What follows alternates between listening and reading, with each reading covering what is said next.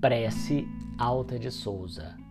Estendei vossa mão bondosa e pura, Mãe querida dos fracos pecadores, aos corações dos pobres sofredores, mergulhados nos prantos da amargura.